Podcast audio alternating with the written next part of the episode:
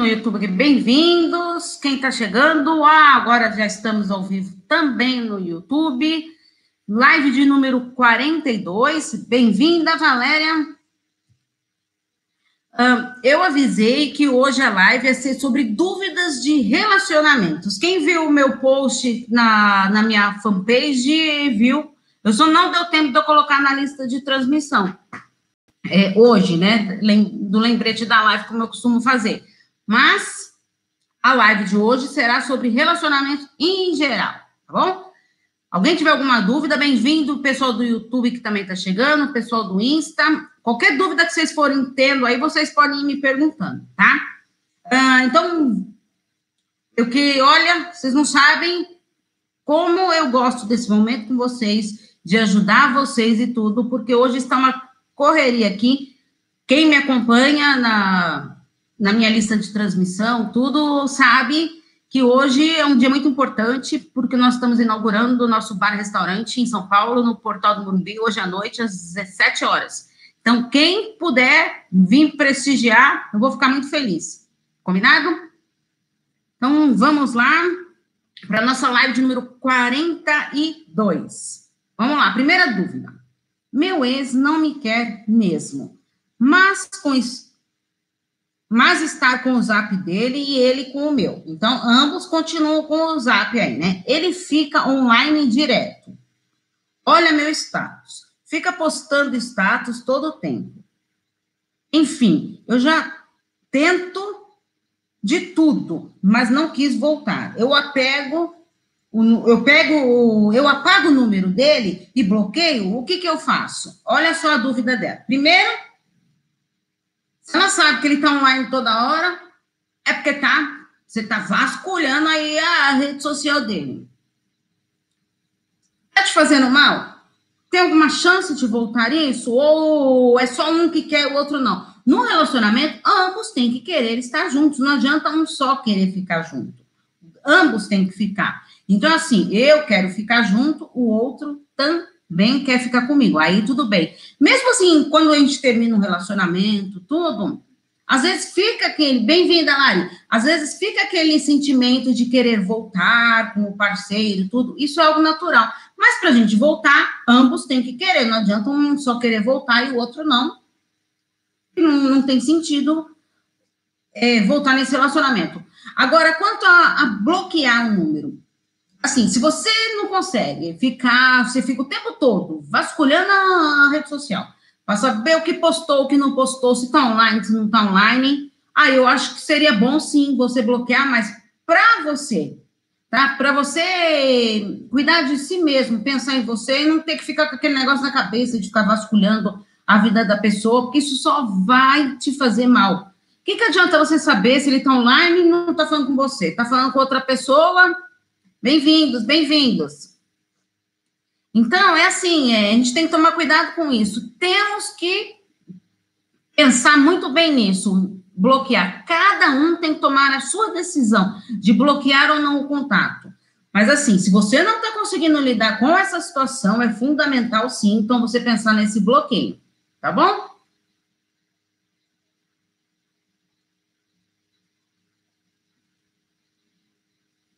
Vamos ver aqui quem mais está chegando no Insta. Ah, bem-vindos, pessoal do Insta. Bom, minha mãe é cruel. Muitas vezes me sinto humilhada. Ela nunca.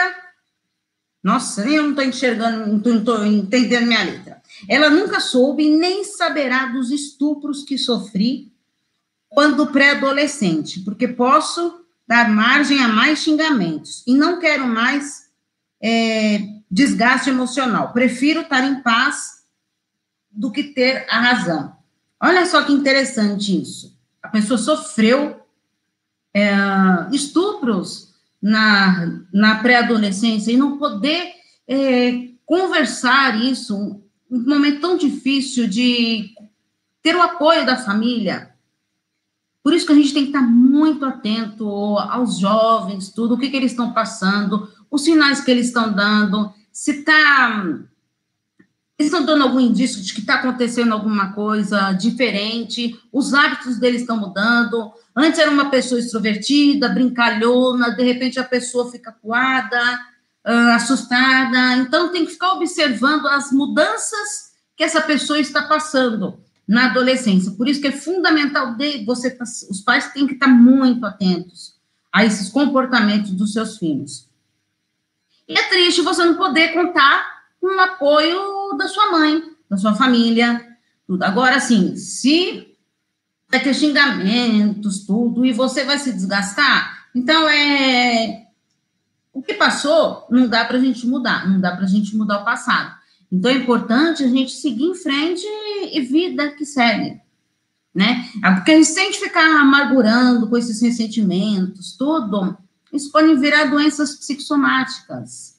Vou até um texto sobre isso, que é, é muito difícil, porque o físico, ele se mistura muito com o emocional. Então, se você não conseguir se controlar, é bem complicado lidar com essa situação.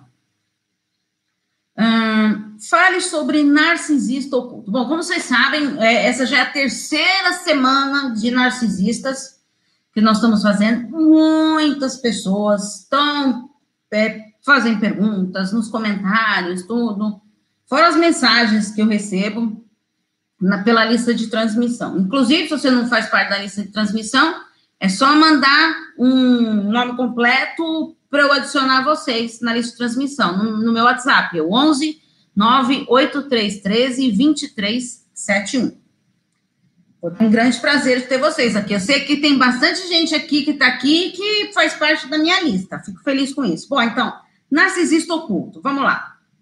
Narcisista é aquele exagero que a pessoa tem de, de se amar, de de se idolatrar, na verdade. Então, é assim, é um exagero de amor próprio, mesmo tendo uma baixa autoestima. Olha, muitas vezes até falta de autoestima mesmo, tá? Porque ele quer, a pessoa quer se mostrar tão poderosa, tão poderosa, mas ela, uma das principais características dos narcisistas é a vulnerabilidade.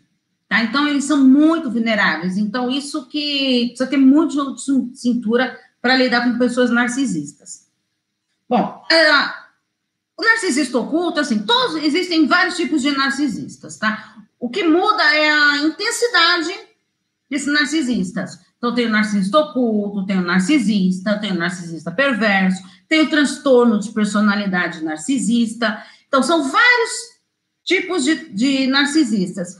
O que vai diferenciar um do outro é a intensidade uh, dessas características que ele tem, desse já exagero, dessa vulnerabilidade, desse senso de superioridade em relação aos outros. O narcisista oculto, uma característica peculiar dele é que, assim, é, ele te envolve de uma maneira com seu charme, eles são geralmente muito charmosos, envolventes, encantadores. Então, eles te envolvem de uma tal maneira que você não se dá conta de que é uma pessoa narcisista que está ali do seu lado. Você não percebe esse convívio que você está tendo com ele. Por quê? Você está encantada, tudo, e você vai entrando na dele, vai entrando, e aí depois você não consegue lidar direito com essa situação. Tá? Você abre o coração para ele, você dá espaço para ele invadir o seu coração. Só que aí você. Se você tiver uma baixa autoestima, então piorou, porque aí o seu controle emocional ele te abala de uma maneira que você não consegue lidar com essa situação. Então, é, isso é uma das características principais desse narcisista. Então, eles são é, charmosos, eles são muito focados na estética. Um, então, eles querem estar sempre arrumados, tudo. Por quê? Arrumados, perfumados, um, bem vestidos. Por quê? Quando chega num lugar, uau, eles querem ser o centro da atenção. Se você anda de qualquer jeito, tão desmilinguido, ninguém vai dar bola para você, não é verdade? Então, se você está lá, tudo empenhado, tudo bonitão, tudo charmosão, aí as pessoas percebem isso. Isso dá para perceber muito, principalmente no ambiente de trabalho, tá? No ambiente profissional. Existem muitos narcisistas assim, que então, para mostrar o poder deles, se arrumam, tudo. Por quê? Nossa, olha lá, chegou aquele cara perfumado, aquela mulher toda elegante, tudo Porque é uma maneira que eles têm de chamar a atenção todinha voltada para ele.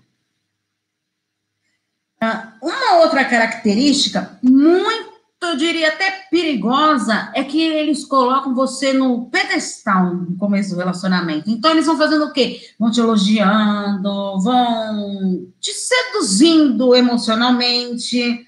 Um, Para quê? Para que você se sinta, nossa, como eu sou poderosa. Para ele depois, ó, puxar o seu tapete. Por quê?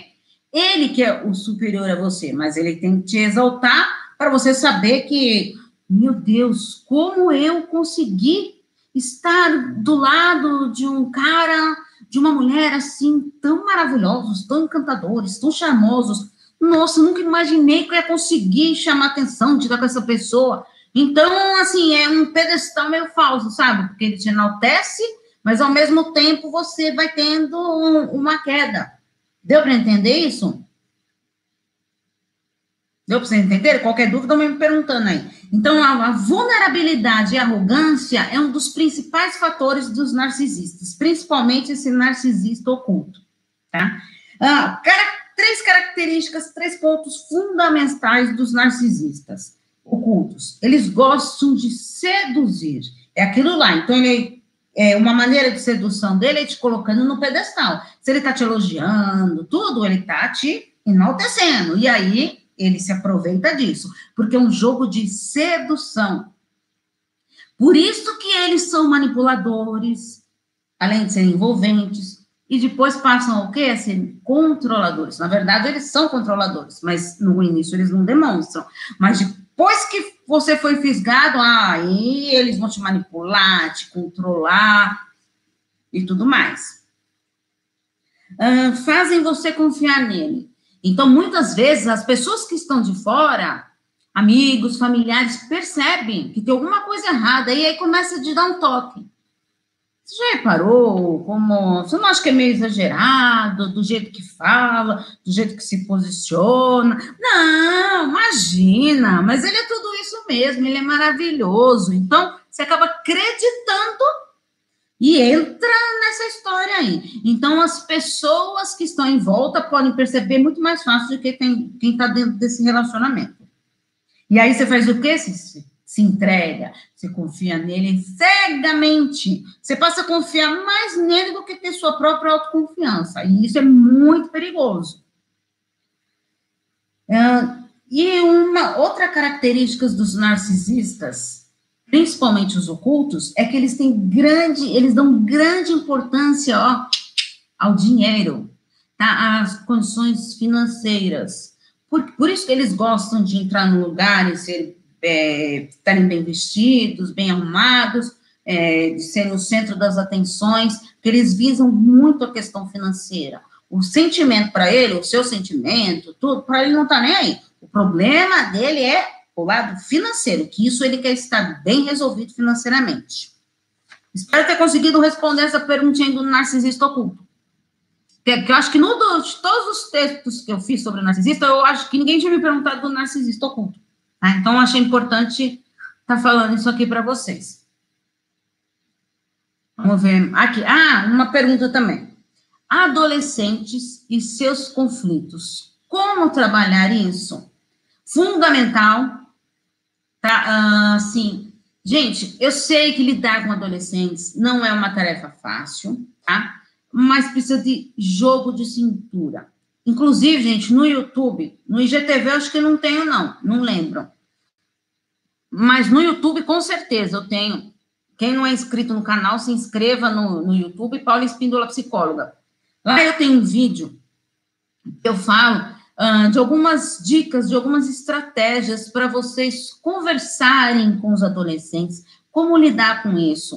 Uh, e outra, assim, como a, a perguntou aqui, como trabalhar com os é, adolescentes e seus conflitos, como trabalhar isso? Em primeiro lugar, acredite, não menospreze o sofrimento que o adolescente passa. É uma fase de que ele saiu da infância, ele está na transição da infância para a fase adulta. Tem horas que ele se vê numa situação de que é, ele não é adulto, mas ele também não é criança.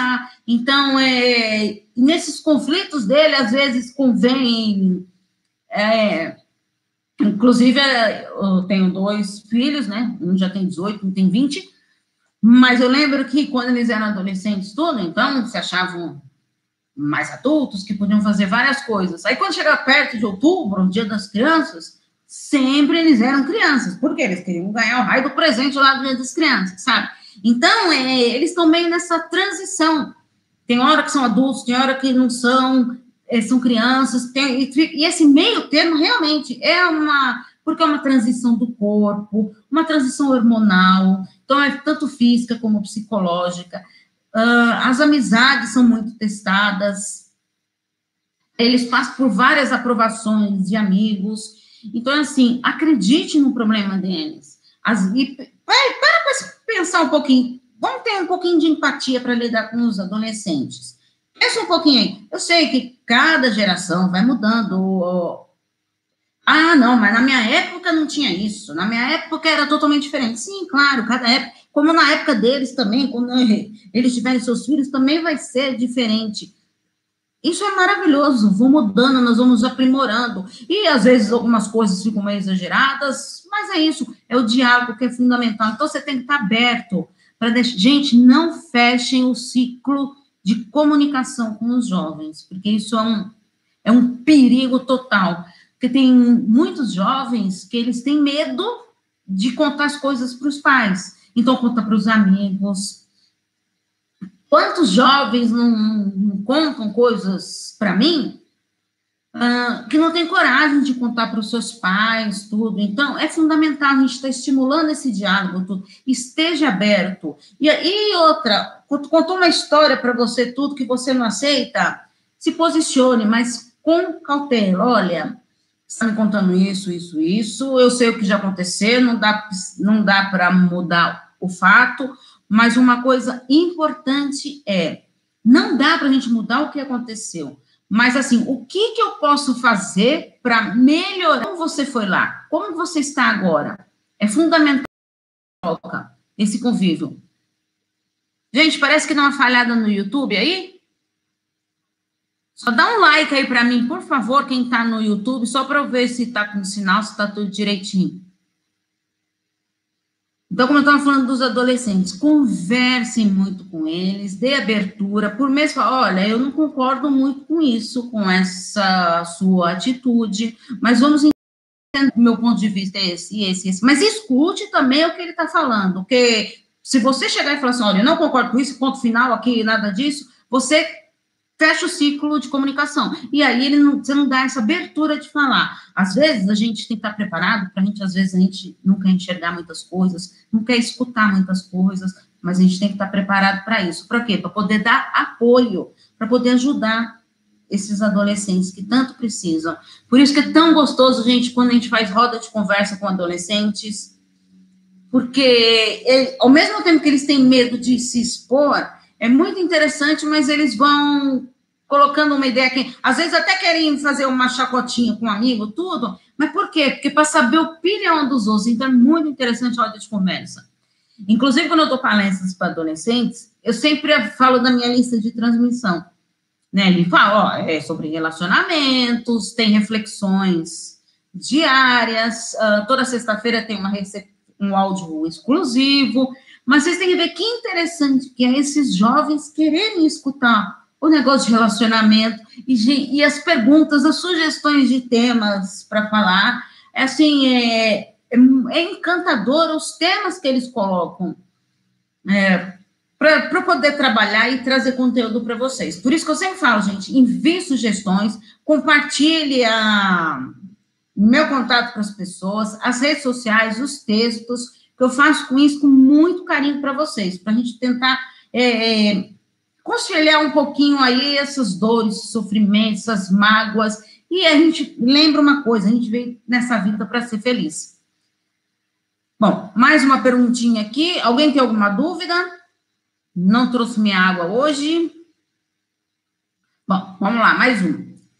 Um trauma que faz diferença para a vida é a rejeição de um pai traição do pai, enfim, se criam bloqueios ou alterações de comportamentos, principalmente para nós mulheres com relação aos homens.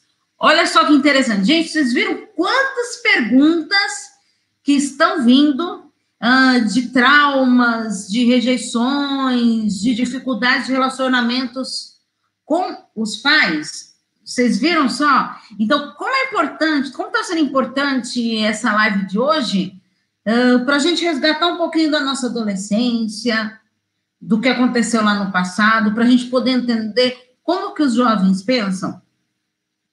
Vocês viram quantas perguntas de pessoas que não conseguiram resolver as coisas lá do passado que estão carregando essas mágoas até hoje, se frustrando, sofrendo. Então é importante estar atento nisso, tá? Então vamos ver aqui. Então, o trauma faz diferença para a vida, rejeição de um pai e traição do pai. Ou seja, hum, provavelmente, aqui pelo que eu entendi, você foi rejeitada de alguma maneira, ou até a sua família, traição, eu acredito que você tenha colocado, tenha sido a traição vai, com a sua mãe, assim, e, mas, embora a traição, já falei para vocês que a traição não é somente a física, a sexual. Traição, nós temos traição financeira, quando você usa o, dinheiro do seu parceiro escondido, quando você começa a omitir alguns fatos, compra coisa escondida, começa a esconder, isso também é um tipo de traição. Temos a traição emocional, né, que é, eu escondo o que eu estou sentindo, está acontecendo, você precisa de alguma coisa? Não, então eu prefiro me calar, me fechar, é uma maneira de estar tá se traindo, é uma traição emocional, você está traindo o outro, você não está contando o que está acontecendo com você, expondo a sua dor, seu sofrimento, e principalmente consigo mesmo. Você está guardando aquilo e não está colocando fora. Gente, mágoa guardada vira doença psicossomática. A gente tem que aprender a colocar para fora. Por isso que eu falo, quando a gente começa a guardar muito, guardar muito, é importante a psicoterapia, porque lá é, você aprende a colocar tudo para fora. Inclusive, terça-feira, acho que foi terça-feira, é, terça-feira, uma paciente minha falou: Meu Deus, como você consegue escutar problemas de todo mundo? Mas às vezes o que eu falo para você, eu acho que eu só penso em falar pro meu travesseiro. Eu achei muito engraçado. Porque, assim, é, é tanta dificuldade que a pessoa fala pra gente, tantas coisas íntimas, tudo e eu, eu até perguntei para ela, e por que, que você acha que aqui você se sente tão à vontade de estar tá falando tudo que passa pela sua cabeça? Ela falou, porque eu sei que aqui eu posso falar sem ter julgamento. Você não vai, não está aqui para me julgar. Se eu vou conversar com uma amiga, eu sei que vai ter julgamento de alguma parte dela. Ah, se eu vou conversar com meu marido, se eu vou contar comigo, conversar com minha esposa, vocês conseguem perceber? Eu vou conversar com a minha mãe, ah, os meus filhos, sempre vai ter algum julgamento nessa história. Então, e ela falou, e aqui eu estou livre para falar o que eu penso. A psicoterapia é isso mesmo, tá? É, é você entender o porquê que está passando tudo isso na sua cabeça. Por que, que você não está conseguindo se livrar desse trauma, dessa mágoa, uh, para você se sentir mais leve na vida, que isso é fundamental. Uh, então, aí ela está falando que tudo isso que ela sofreu lá com, com o pai, com toda essa dificuldade paterna, ela criou bloqueio para relacionamentos presentes agora, né? Isso que a gente tem que tomar cuidado. Ah, olha, qual, principalmente eu falei até para algumas pessoas que me perguntaram: ah, mas o, quem sofre relacionamento abusivo sempre vai sofrer relacionamento abusivo, é, todos os homens não prestam, nenhum, as mulheres também não prestam. Não, gente, calma, a gente não pode generalizar. Existem pessoas abusivas, narcisistas, pessoas tóxicas, existem, existem, mas nem todo mundo é assim, graças a Deus, né, gente? Pelo amor de Deus. Então é bom a gente saber que o único problema é que quem vive em relacionamentos abusivos acaba tendo um perfil relacional. O que, que é isso, Paula? Perfil relacional. Você acaba, de uma maneira tão até inconsciente, você acaba procurando o mesmo perfil de pessoas, mesmo que, te, que essa pessoa te trouxe sofrimento. Então, assim, é, tem pessoas que sofreram com o pai lá na infância, tudo, e depois casa, tudo que fala, meu Deus, todas as atitudes que odiava no meu pai, meu marido tem. Sabe? Então, por quê? Você, é, você acostumou a viver nessa zona de conforto, mesmo que dolorosa, então você acaba seguindo o mesmo perfil relacional. Então, tem que tomar cuidado com isso. Então, ah, eu tive um relacionamento abusivo, eu tive eu me livrei disso, eu entrei em outro e também era abusivo, e o outro também era abusivo. Peraí, onde que você está procurando seus relacionamentos? Você está bem consigo mesmo antes de você se envolver com alguém? Ah, então é bom filtrar tudo isso e cuidado com esse perfil relacional, para você não escolher sempre o mesmo perfil de pessoas. E existem sim pessoas maravilhosas, acredite nisso. E a gente está nesse mundo para ser feliz. Eu sempre falo isso para vocês. O que a gente tem que fazer é se permitir ser feliz. mais uma perguntinha aqui. A última, hein? Se alguém tiver mais alguma dúvida. Como superar os traumas de uma infância difícil? Porque eu nem sabia que o que eu sou hoje se deve a isso. Às vezes é tão desgastante uh, tentar ser um ser humano melhor. É isso que eu acabo. Olha, vem tudo a calhar com essa pergunta, para vocês verem só. O que você não conseguiu elaborar tudo, a importância da psicoterapia aqui. Trouxe traumas da infância lá, tudo, vai mexer com o seu presente? Vai, vai mexer com o seu presente se, se o quê? Se você não conseguiu ah, elaborar essa história traumática. Então, você tem que ressignificar sua história. Vamos fazer o quê, Paula? É, vou ver o que passou, eu não consigo mudar, isso não tem o que eu fazer, mas daqui para frente, sim. Eu quero mudar, eu não vou aceitar mais esse sofrimento e vida que segue. Isso é fundamental para a gente aprender a ser feliz e estar disposto a isso, tá? Mais alguma dúvida? Então, é desgastante se tornar um ser humano melhor? Acho que não. Eu não acho que seja desgastante, não. Basta a gente querer. Agora, é aquilo lá que eu falei, não adianta você também ficar só na sua zona de conforto e não fazer nada para mudar. Mas antes de querer ser uma pessoa melhor para os outros, tudo, ai, aquela pessoa é adorada, ai, ela, nossa, ela é prestativa, tudo, faça isso primeiro por você.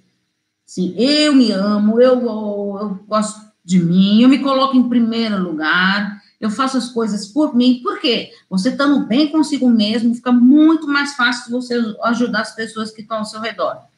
Do que adianta você abrir a mão dos seus sonhos, dos seus desejos, das suas metas, dos seus objetivos de vida, para você se dedicar somente ao outro e esquecer de si, de você? Então, nós temos que ter isso em mente, tá? A gente não pode abrir mão da nossa vida, dos nossos sonhos. Tá? Às vezes a gente tem que ceder, sim, muitas vezes temos que ceder, mas tem que ter um equilíbrio, é saber ceder e também saber dosar, tá? Então eu tenho que ajudar os outros, tenho sim, mas também não vou viver só em função do outro. Uh, muito acontece isso com muitas mães. Tá? Já atendi várias mães que passam por essa dificuldade, que fazem tudo para os filhos se dedica o tempo inteiro para de trabalhar, para se dedicar para os filhos, dedicar para casa, para a família, para o marido, uma família perfeita. Pau, de repente os filhos crescem, saem de casa, vão viver as suas vidas, e aí fica o quê? É a síndrome do ninho vazio. O que, que é isso, Paula? É exatamente isso. Os filhos vão embora, e fica só você e o, e, e o seu parceiro, fica só o casal vivendo naquele ninho que para você está vazio. Então é tipo um estranho ninho, porque antes você tinha, você fazia o quê? Você se dedicava a sua vida por completo para aquela família, para aqueles filhos, tudo. E aí, de repente, você não se vê mais na situação. Meu Deus, mas por que, que eu deixei de trabalhar? Por que, que eu deixei de fazer isso? É agora? Será que eu consigo voltar no mercado de trabalho? Gente, sempre há tempo para a gente viver uh, ressignificar nossa história. Então, que a gente, que nem eu falei para vocês, a gente tem que ir em busca dos nossos objetivos e nunca é tarde para ser feliz. Nunca, jamais. Acreditem nisso, coloquem isso na cabeça de vocês. Tá? Alguma dúvida, gente? Alguém tem alguma dúvida? Para a gente encerrar a live. Olha, eu vou, eu tinha colocado é, relacionamentos no, no nome da, da live de hoje no YouTube. Eu vou até colocar relacionamentos e adolescentes, porque hoje eu achei tão importante esse fato da gente falar tanto da, da, da adolescência, que reflete tanto no, na vida adulta da pessoa, que eu achei muito importante isso. Vocês conhecem adolescentes que estão vivenciando isso, uh, pessoas que têm filhos adolescentes, compartilha essa live aí para a gente ajudar o maior número de pessoas. Quem é de São Paulo, conto com vocês hoje na inauguração do restaurante no Bar Imperial. Combinado, gente? Um grande beijo para vocês. Até a nossa próxima live. Encontro marcado toda quinta-feira, hein? Um grande abraço. Tchau, tchau.